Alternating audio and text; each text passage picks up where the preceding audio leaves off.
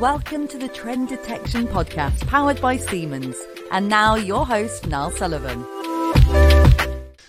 Hello, everyone. Uh, welcome to this session of Trend Detection Live. Um, good to see a few of you here, and hello to the podcast listeners post recording, um, post recording as well. So, I'd like to introduce my colleague Nat Ford.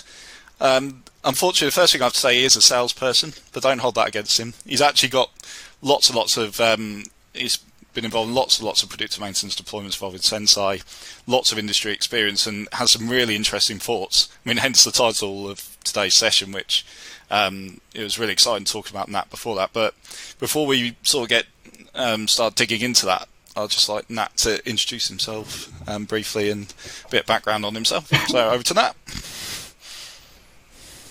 Thanks, Niall. Hello, everybody, um, everybody live and everybody who downloads and listens. Um, I'm Nathaniel Ford. I am the sales director at Senseye. I've been with the company for about four years. Um, Niall raises a good point when he mentions that I'm a salesperson.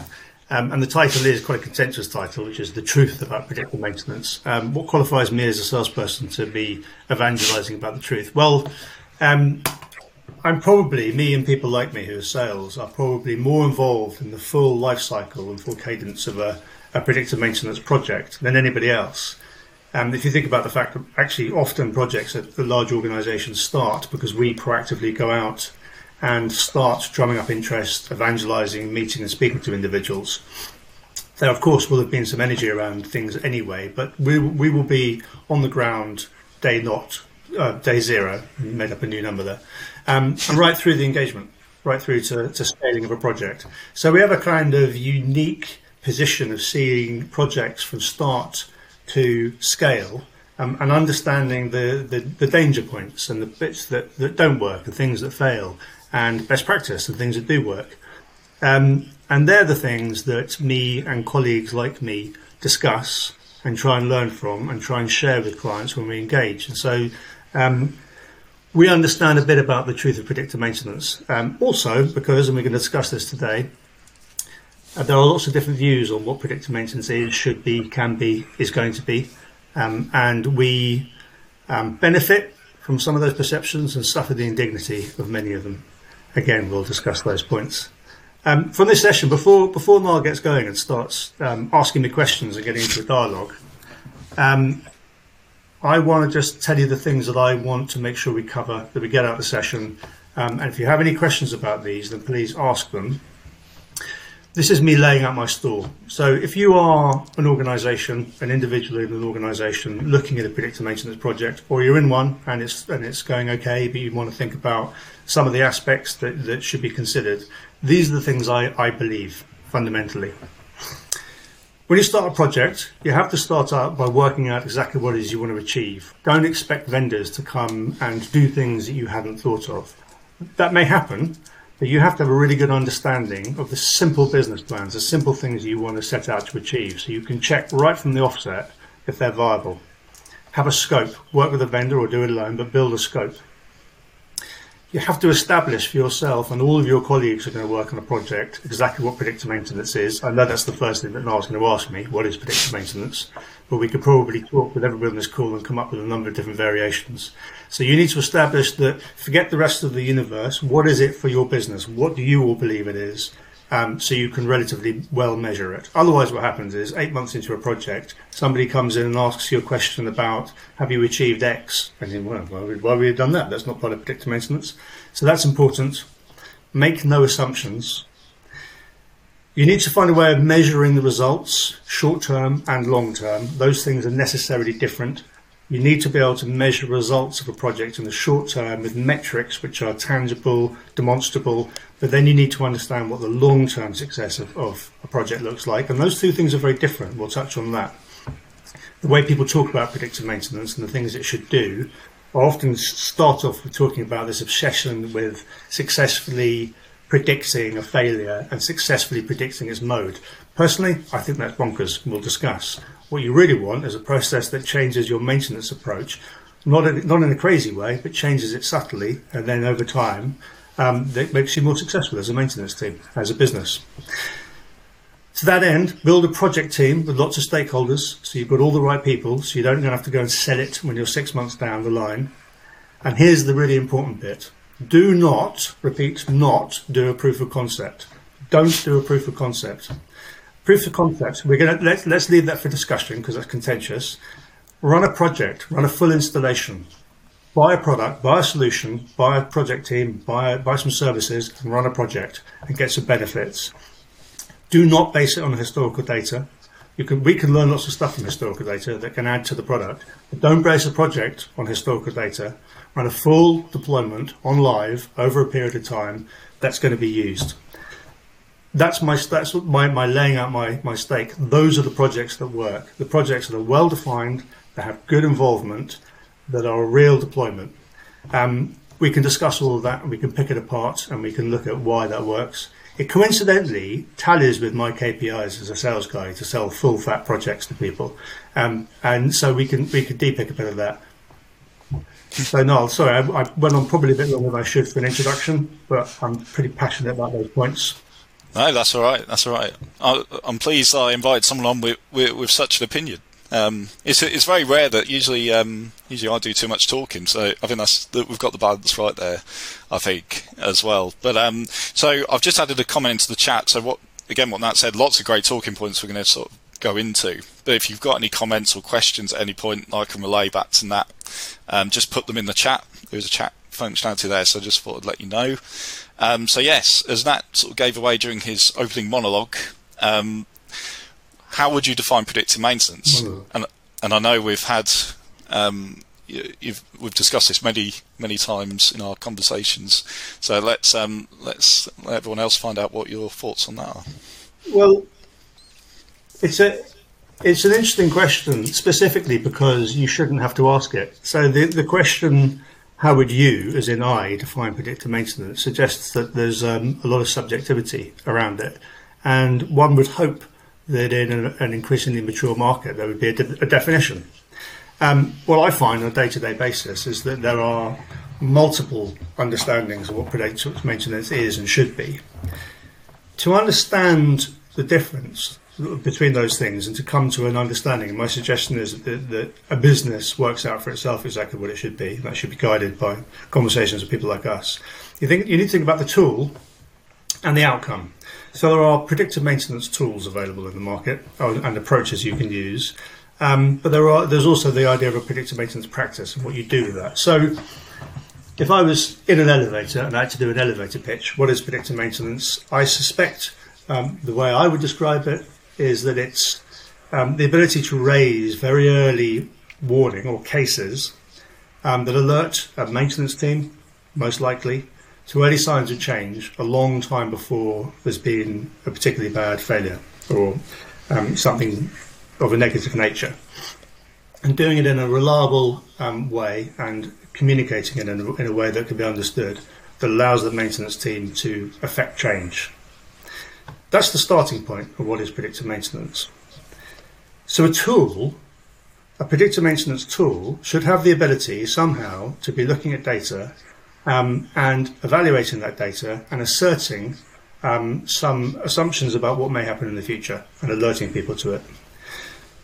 But what is predictive maintenance in terms of the actual practice of predictive maintenance? It's about what you do with that data and how you use it to um, form the basis of, of, a decision support process, um, how you incorporate it into stand ups, how you take that information, act on it, and reduce the overall impact of negative events in your environment over time. Um, and then what happens next? So we have um, a kind of flip point. First year with clients would be very much about them getting to trust that when they see a case, it does indeed correlate with something was going to happen later on. Often that happens by mistake because they ignore a case and eventually there's a, there's a negative event and we, we can say this shouldn't have happened, but it did. Um, and here is the causal relationship between these two things um, and they begin to understand that if they react to those cases, these things don't happen. But that's year one. What you really want to ha- happen is that an organisation, from management um, through maintenance teams, etc., trust and understand that a system like Senseye is providing that function, is providing it reliably, and that therefore, on assets and machines where you don't have cases, you can assume that actually you don't need to go and interfere. And so our, our hope for an organization is that they take that, that basic functionality and they take that trust of it and it enables them to change or turn down their preventative interventions and be much more accurate about preventative um, activities. There's a question later on, so that you, I know you're going to ask me about um, cultural change, etc. So I won't jump into it now. But the, the, the picture I'm painting is not one of a wholesale change from a type of maintenance approach to another.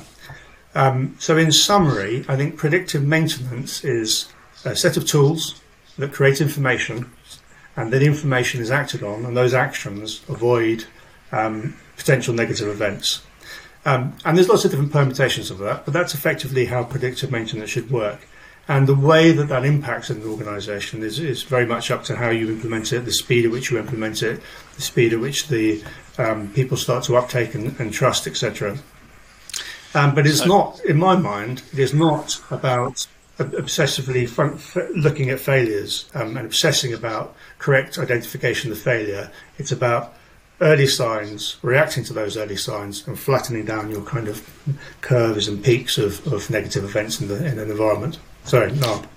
No, that's okay. No, very good. What I wanted to pick out of that as well, it's interesting that process. So it's easy to, I mean, it's all shiny new technology. Let's get that. Well, that's that's cool te- technology. Let's let's bring it in. But um, I'm sure you'd agree. Or, or when you speak to prospects, customers, are they aware that it's better to sort of maybe think about the business outcome first before they look at the technology to, uh, you know, to, to fix or, or you know overcome that business problem they're they're experiencing, or do people are people still in that mindset of oh this this really cool technology? How do we, you know yours looks good? How do we get started with it? You know, without thinking of that problem first, let's say. Yeah, absolutely. Um, I think that because I would say that predictive maintenance is no longer new, and it, it, really, you know, a lot of people you meet will say that it's very old. It's just another way of talking about condition monitoring. Um, but in terms of a big market push and digital factories, etc., the idea of condition monitoring of, of predictive maintenance is relatively new, and therefore there's been people who've been tasked with understanding the impact it can have, and that they typically might come from a, um, a, digital part of the business, or they might be a specific person within a plant who has some responsibility. Um, but they won't know they won't know the things that we understand. Um, so they might invite vendors in, and they might run a project hoping that two, three months in, some things will be shown to them, and they go, okay, that's great. So these are the benefits of predictive maintenance. Um, but in my experience, that doesn't happen. It doesn't work. Um, organisations understand their challenges. They understand what what could happen to make them be better at doing the things that they do. Um, there are no secrets, um, at least there shouldn't be. And there's no magic wand that an organisation like Senseye can come in and, and, and create something that somehow has a paradigm change they couldn't have thought of. It's actually quite boring. Um, there will be certain machines that have high failure rates. There'll be others that are critical, don't fail very often, but you want to catch when they do. And you should actually be able to build a business plan around that that says if we invest some time and energy and money and a bit of change in, into a process, and if we can if we can get rid of these types of events or reduce them, then the impact will be dot dot dot dot dot. Um, we run workshops on that exact process to help businesses to evaluate and determine the value of this kind of solution. Um, but yeah, fundamental uh, projects don't start off with an idea of what that plan is without a simple set of things they want to achieve, don't know how to measure the outcome, um, and then look to the vendor to demonstrate and suggest. And it's not the vendor's job to do that. It's not. It's not a vendor. They're not Senseye's position to. I mean, often in often cases we might be able to, but it should that should be owned by the by the client. Yeah. No, absolutely, yeah. absolutely. And my my other question is, what does the, the use of the terms AI and machine learning does that muddy the waters as well, even even further? Because I thought you were just saying then about you bringing a tool, it's not just magic and just suddenly everything everything's great. There's yeah. obviously time, you know, needs time, resources, culture, which we'll come on to. But maybe you could add a comment about that as well.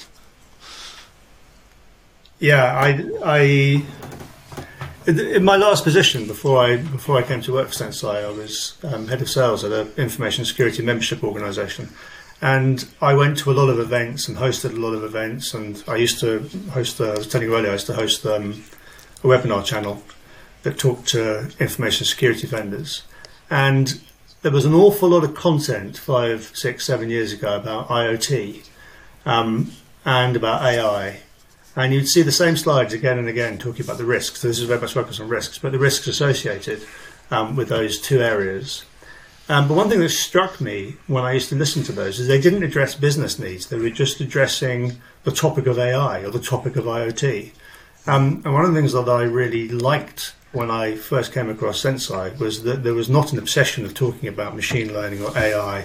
Um, we don't talk about digital twins because they don't form part of what we do, but those those kind of go-to topics that people like um, when they're talking about factories of the future. I gave a presentation a couple of years ago, the factory of the future, and why are we worrying about factories of the future? Let's worry about now.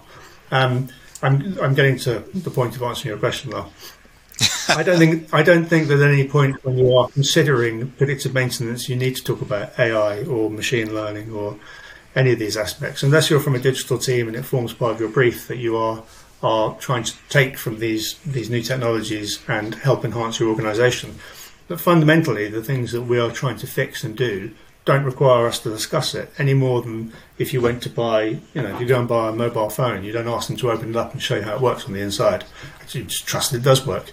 Um, yeah. You know, a, the fact that it is AI and the fact that it has an element which is machine learning um, should not be relevant. When we present, we do talk about that a bit in terms of explaining how the process works, because that dictates a little bit about the way that we implement our solution. But it doesn't have to be more than slides. Um, and apologies to anybody if you're on this session, you're a data scientist, but for the process of what we do, it doesn't require um, data science input unless we are working with an organization who wants to also create some of their own algorithms, etc., and have them look, I said the word algorithms, and have them involved in the process. But that's few and far between. Um, it's a tried and tested technology. No need to see underneath the bonnet. Um, and my other, the other point I would make about that, Niall, is that these projects, because they have a business impact and because they have an impact on OT and IT and everybody else in the business, they involve they require decision making at a number of levels. But the client, the customer, nine times out of ten is maintenance. Maintenance are busy, they've got a job to do, they're probably still, a portion of their work will be firefighting. Um, they have systems they already want to log into. The last thing they need is someone bringing them into a room for training on the new AI platform. Um, it's intimidating and probably a bit condescending. Actually, they're the domain experts in many cases. Um, and so, I mean, with this, I think we probably can talk also about the way that we integrate and cultural change and all those good things. But I don't think that talking about AI helps anybody at any at any point in the cycle of managing how to implement, unless of course you're tapping into budgets um, that require, you know, for some reason, for some part of the organisation, the way that it's growing would benefit from talking about those issues. I think I, I don't know if you if that's where you wanted me to go with that, but I'm, I think I'm quite clear on that point. No, doesn't, doesn't need to be raised. No, absolutely. And again, again, a point I'd like to pull out of there is what you were saying about someone coming in and saying to the maintenance team, the, i.e., the, the people who are going to benefit, ultimately benefit from the system. Here's a system, you know, go and learn it or whatever without um, without their input. So, from your experience, do you see that quite a lot where I'm not blaming IT. It could be any department coming in saying, use this system, this is your system. Or are you seeing much more sort of collaboration between departments when they when they come to looking for a predictive maintenance platform. Start doing research. Yeah, I mean, it, it, is very much the case that, that you'll have organisations who will fund sometimes um, the first, second year from a different pot than it's ultimately going to be paid from because it's part of a, a company exercise in digitalisation, etc. Um, and the danger in those situations always, and I refer back to my point at the beginning about building the team and making sure that everybody is involved. Mm. Um, they will often, for, for very good reasons, end up paying for a building solution that's then foisted on the team who didn't ask for it. Um, and of course, there needs to be some, some subtlety around that. But you know, solutions like these. Okay, just let's let's take this moment to make the point that a solution like technology, so a solution like Senseye is a piece of technology, it's deployment um, looking at that is is irrelevant, doesn't help you. And then cases are raised, information arises. That's just information. and then that information has to be acted on. So you've got technology, information, action, and the outcome of that is hopefully something beneficial to the process. And that outcome is the thing that you want to measure in a project in order to do that, you need to have the product being used. So building a solution and not involving the maintenance team who are going to act on that information um, is like cooking meals and not serving them to anybody. You don't have any real test of, of the outcome of it. There's nothing to see that, that can be validated. You don't learn about the solution in your environment. Um, so yeah, projects where everything is held away and done in isolation by a kind of committee of people who are not the people who are going to use it in the end. Um, can go very badly wrong if you don't then take it and implement it and then give it to those people in the, in the right manner. You need to keep them informed, you need their involvement, you need their input. It is their solution. Um, the projects that work really well start off with considering the life cycle of that piece of information. Where should that information appear? Now, most likely you're going to have clients who have some cadence of stand-ups, got some decision-making process. So imagine that, you know, Niall, you and I, and the people on this call um, our maintenance team, and we manage our process by having meetings every Monday morning where different stakeholders will come. We'll talk about um, what we're doing for the week, some of the stuff that we know is already planned, um, and we have other sources of information. Realistically, that would be the best place for a tool like Senseye to have its information pop up. So, tool, information, then they can be discussed in that context, which is a context that they're all used to and a decision can be made, and that decision will be some form of, of maintenance. It might be just going and checking, but it'll be an action that won't be out of line with all the other actions that are taken. So it's been very unchallenging. And if you can go a step further than that and take that information and make it appear in the very place that people go to look for this kind of information, then even better. Because then you're not asking for some wholesale cultural change. You're actually saying, can we just slip this extra sort of augment your decision making process with this extra piece of information? Um, yeah. And we, we do that with organizations where we'll, we'll, integrate with tools like Microsoft tools like Teams, for example, if that's the place where people will be sitting and discussing assets and issues and recording information and requesting tasks. So yeah, that, that, that process has to be managed really carefully. Do it in isolation, you, you have a real risk do it sympathetically with the maintenance people and processes in mind, you have a much better chance of um, that information being acted on and getting your product of change. Yeah, and that's that's again was what Gartner called. They use that word. I don't know if it's used anywhere else but Gartner, but they use that word composability for in terms of software that works together. You know, forms part of a wider, let's call it ecosystem, and doesn't mean that someone has to use a brand new tool necessarily. It could just obviously augment some of the and so they can collaborate, I guess, in the places that um, that, that, they want to. Um, so we've got we've actually got a question in from Thomas. Well, so thank you. oh, sorry. Oh, sorry. Yeah. No, no. Can but, I just so make a note of something I wanted to say. No, that's okay. Yeah. yeah, we've got so we've got a question from, yeah. from Thomas. So thank you, thank you for for the question. So I'll just read it out. So it's um, why does the proof of concept based on historical data not recommended? Is it connected with data labeling in terms of recording of failures on the system? So two questions, I guess. Actually. Okay. Why why should you not do a proof of concept on historical data? Let's let's talk a bit about first of all what can be found in historical data. Historical data is a fantastic source of um, the information that a system like ours needs to learn about failure modes and patterns that precurse those failures. So absolutely, if you have a year, two years, five years of data, and you know where failures exist in that, then that's a very good way for us to teach ahead of time um, our system about those specific failures. But you can't base a project on that for a number of reasons, and I'll try and explain a couple of them. One of them is about the teaching, you know, the best way of teaching our application. Just to, I don't want to talk about our system for too much today, but just to give you context, um, the Senseye PDM solution builds an individual fingerprint of what is normal for every single asset we ever on board. For all of the hundreds of thousands of machines out there that are streaming information to Senseye, we have an individual fingerprint for each of them. And that fingerprint is updated live, um, and it's on that basis that we can raise unique cases about an asset. Having, having really good insights from historical data about failures of the past allows us to then raise cases that specifically refer to that kind of failure mode, which is really good. but that is not the whole of what we do. If you think about um, machines that fail, they will have known failure modes, but there'll be all manner of things that happen to them. And I heard a great expression from one of my colleagues recently, which is that things that have never happened before happen all the time. Um, now, I'm not going to suggest I've done a study into the split, but most things follow some kind of Pareto logic. So let's assume that 80% of things, for example, for, for argument, the early signs of are unique and haven't happened before. You don't want to only catch the 20% of things that you've pre-trained your, your platform for. You want a system which is constantly listening as your eyes and ears 24-7, listening for change, listening for, for things it recognizes and things which are new, and intelligently allocating a score to them that allows you to either have your attention drawn or not. So that's my first point. If you have a study that's just on historical data, all you do is prove that our technology can recognize and learn. But we know we know that it can do that. And you go and speak to one of our clients.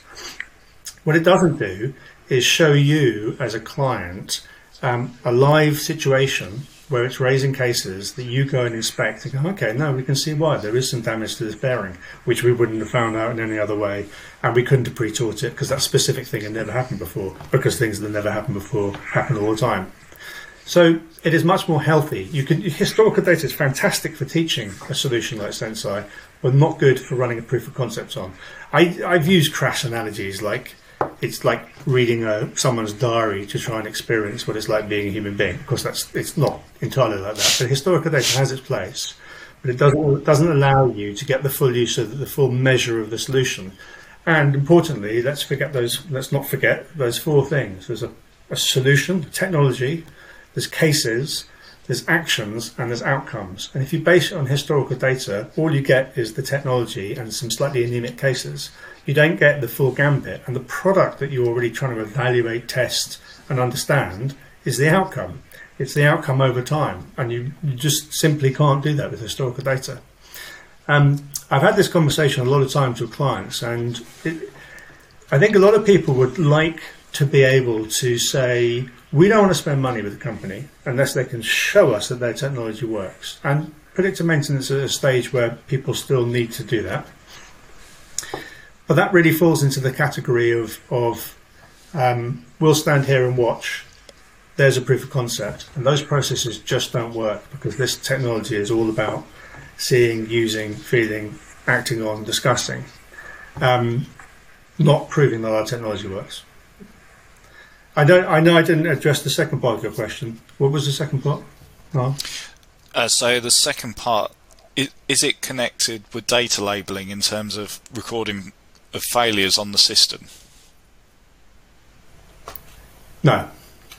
I mean, they're all things we could do. I mean, you, we can it, when we when we get historical data, one of the team will go and, and look through it and decide which bits are going to be most useful, and they'll work in collaboration with the client. What's really frustrating is when a client says, "Well, your sensor, you should be able to tell us where the failures are." That's like a that's like a dinner party trick. It's of no benefit to anybody.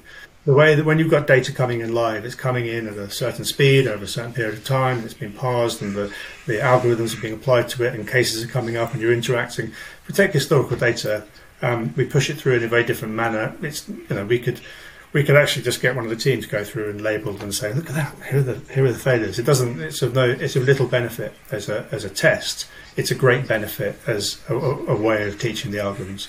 Did that? Did that? I hope that answered the question to a certain yeah. degree.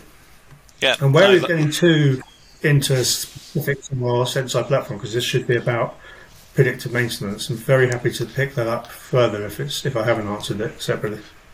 Yeah, no, Thomas has said thank you, and um, yeah, that does cover it. So, and thank you again, Thomas, for your question. That was really good. And that doesn't matter if we veer off in this direction because the, I mean, the title of this "Truth About Predictive Maintenance" sort of opens it up to, you know, it could go into any direction really. So I might as well throw my list of questions in the bin. Yeah. It almost seems, but in a good way, not in a bad way. so, um, but what I did want to ask, which is on my list actually, and we've sort of touched around it a little bit, but in terms of the maturity of the predictive maintenance market, could you sort of give us a bit of background on that and where you think where you think it sits at the minute? Yeah, so we it's a sort of a maturity is an emotive word, isn't it? We used to talk about maturity of, of um, maintenance processes. We stopped doing it because um, there are different approaches for, for maintenance, and they have the right or wrong fit depending on the circumstance. Um, but also, we don't want to encourage the idea that you move from state A to, to state B, and that state B is very different. You know, this stuff is augmenting. Um, but that's not what your question meant. Your question is about the maturity in the market, where the market's at in terms of adoption. On a day-to-day basis, we meet a mix of people. They'll either be organisations who have tried a solution and it hasn't worked for a number of reasons, or they're in the process of, of gathering information and working out what to do next and, and how to run um, a first process, getting told by people like me not to do proof of concepts, um, or they're much earlier stage than that and they they want to start looking at these things but they don't know much about it. My measure of the maturity of the market, I have to say, is a bit glib and it's based on some of the misunderstandings that people still have about what can be achieved. Um, and I'll explain what I mean by that. I, I, I hope through some of the answers and some of the conversation so far that I have got across that I believe that, that predictive maintenance is not about wholesale change in a maintenance process. It's about incremental change, adding value by adding reliable information that then can over time change a maintenance practice. On a daily basis, I'll meet people who think that predictive maintenance can do an awful lot more, and I'll. There are organisations who will send out um, requests for information that would indicate that they think that predictive maintenance can predict the exact nature of a failure in a year from now. That it can tell you what the failure mode is going to be and when it's going to happen. And I if you if you take that the existence of that idea as an indication of the maturity of the market, then I'd say it's still fairly immature, um, and I think that's damage that's been done by early days of marketing by the entire market about what's possible, a sort of attention grabbing marketing um, whilst trying to promote the idea.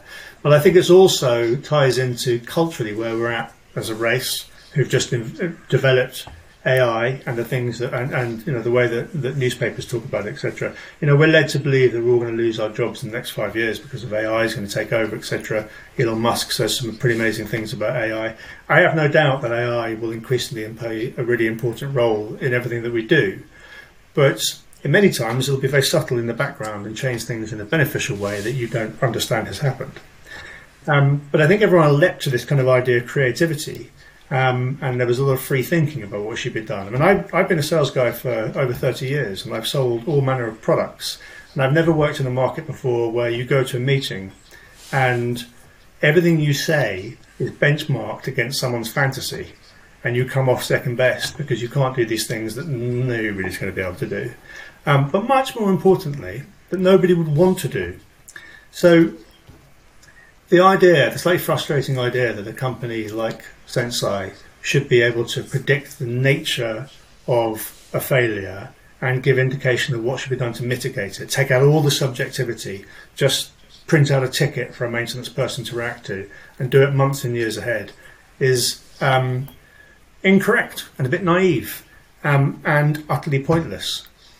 If you had um, this is a uh, this is a horrible analogy, um, but it's a good analogy. I live in a village. In the village, we've just recently had a new doctor. I want to know that that doctor, when I see him, is going to generally give me good advice on my health. I don't want him to tell me that I'm going to die from a heart attack in two years and three months on a Thursday afternoon. I have no interest in him being able to predict that. I want him to, on average, increase the livelihood of all the men who live in my village, and women, of course, but just people like me.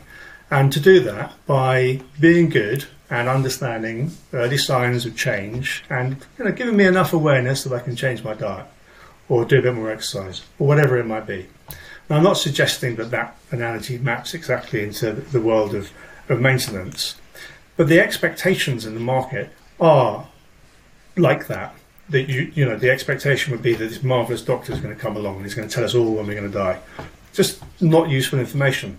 We shouldn't obsess about the end result. We should obsess about really good maintenance practices that change things now based on the state of things now, because we have a system that gives us some insight to what may happen. Now, don't get me wrong, there are some really good opportunities in organisations we work with where we have relatively quick cycle events that happen and we predict them, and then they can work out at what point in the next few days they need to do something. There's a time and a place for that, and we can do it. But actually, the majority of things you don't need that level of input of insight. Um, and I'm seeing, you know, that's that's changing. It was, you know, when I first joined four years ago, um, it was much worse. It's getting better. But if that's a measure of maturity, I say we've got some way to go.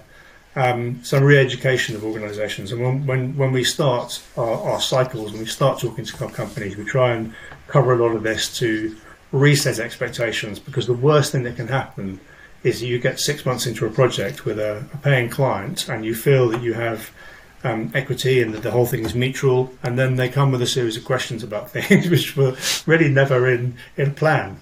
That's another reason why it's so important for a company to set out what they want to achieve and to uh, associate value with those things and to work with a client, uh, with a vendor like us to do it. Um, so there are no surprises. So you can um, agree as a virtual team what needs to be achieved and that it's in the, the realms of a mature reality. Is yeah, that so a fair answer to the question? That, that is a fair answer, definitely. I was, I was, I was going to say, so it's almost like a comparison between, um, or maybe the misconception is that it's a, you know, it can do that exactly. So it's like a silver bullet. It can just do do it exactly, rather than those day making the, the things day to day easier. I guess what I'm saying is it's not a button you press it. It just does like you know, saves this, saves that, saves that. It sort of increments like every day. It will provide some sort of value because it's yeah, giving you. Yeah. yeah. I think that's what I'm trying to say. If you understand what I'm trying to say with that, I think. Well, you, well, I, I, do, and in fact, the point is, you don't want it to be correctly. You don't want your system to be correctly um, predicting failures. You want it to be correctly predicting the need for maintenance. It's called predictive mm. maintenance, right? You want yeah, it to be predicting that this is a good time to intervene. Um, and if you intervene in good time, then who cares what the ensuing outcome was going to be? You know, I mean, you don't you don't need to describe it. Um, and, and in addition to that, the point is, it's not about the assets which are going to fail and the assets where you correctly or incorrectly define the, the, the negative outcome. It's much more about the, the 98% or 95%, 90%, depending on how good your environment is, of assets where nothing's happening because we, as this collective maintenance team, want to be really precise and correct in our maintenance, and we don't want to be going out because it says we have to in our in our plan, um, and opening up machines and doing things to them and touching them and whatever, um, when we don't need to. Because the less we can do that, and the longer we can leave assets without having to affect them, um, the better. And there's all sorts of, of wins that come from that. So predictive maintenance in a mature deployment is not about fantastic prediction of failure. It's about really good reduction of intervention, reduction of, of doing things, better control over your maintenance process. Yeah, no, absolutely, absolutely. Um, see, oh, yeah. Also, I've got another question I was about to ask one of mine, but I think one of the audience's questions would be better. So again, Thomas has asked, if possible, could you give some examples of objective indicators that would help to determine how successful the PDM solution is? Yeah. In the in the first year of a project, you need to have things that you can measure, and you need to agree um, what is measured, and you need to associate value with that. So you can you can have some kind of accumulation of, of um, consolidation of those values, so you can see if you've had a return on investment. And we work with organisations to do that. So if you have um, an environment or a line or production line, for example, where you've got a number of assets which are on, the first thing we'll do is work with an organisation to work out what is the cost of downtime. Um, now, of course, you can you can have a very complex model that looks at the at cost of downtime, or you can have a very a very simple one. So we err for the simple, and we err on the side of caution. So we're not trying to bring everything in. You know, what happens if you if the line goes down and you don't get a product out and you lose credibility? Park that. It needs to be about defining the the cost of downtime for half an hour, an hour um, of a given line. And if you can do that, and you can agree on that through the, the people who need to agree on that in your organisation, um, then ongoing, when we have cases that are raised, at the end of a case having been raised, there's a process that the maintenance team should go in and close the case, and they should notify whether or not um, it is avoided. Subjectively, they believe that it has avoided a potential failure further down the line, and how much time that failure um, would have taken to fix. And by doing that, you can start to build up over a period of time um, an amount of avoided downtime, and you can have an associated ROI with it. Now, clearly, there are all sorts of other things that happen in deployment. In year two, so you know, I'll give an example of a client, I won't say who they are, but one of our clients, uh, we were measuring things in that manner. But year two, they came back and they showed us their, their figures, and they'd achieved a half percent more uptime. Now, that small, that the half percent, obviously, you need to understand the context of who they are to uh, associate a value with that. But it was enough value that they had a, a manifold, manifold return on investment. And of course, there may be a number of factors. There may be some noise in there, other things that contributed to it. Um, but you know, withholding the ability to control those other aspects um, that was associated with this implementation. So short term, you need a metric like downtime to, to figure it against. There might be other things you, that you measure it against. That you might you might measure it in first year um, against numbers or, or, things coming off the end of the production line. I'm making some assumptions here about industries. Um, and then second year on looking back at some actual changes to the overall production process and, and, and output. Um, but on a, you know, if we if we get together either one or talking to you one to one on your specifics, we can look at some other metrics that might work. But we actually have something called ROI lock. Um, this is not an opportunity to sell, but I mentioned it anyway because it's important. Um, because of this very topic and the lack of maturity in the market, and the fact that people still have to justify very heavily the spend on this new technology, we have a process whereby if you do not achieve a return on investment by the end of the first year, you can have the, or any year actually, that you paid a license fee, you can have the money back. I don't like saying that as a sales guy. Um, but the reason we can do that, and it's underpinned by um, an insurance organisation, is that we know that if you use the product properly and you complete those forms and you have an established idea of the cost of downtime, then you can measure it. Um, and that's and that's a kind of legal process that underpins that measurement. Um, so yeah, a, it seems to be a respected methodology.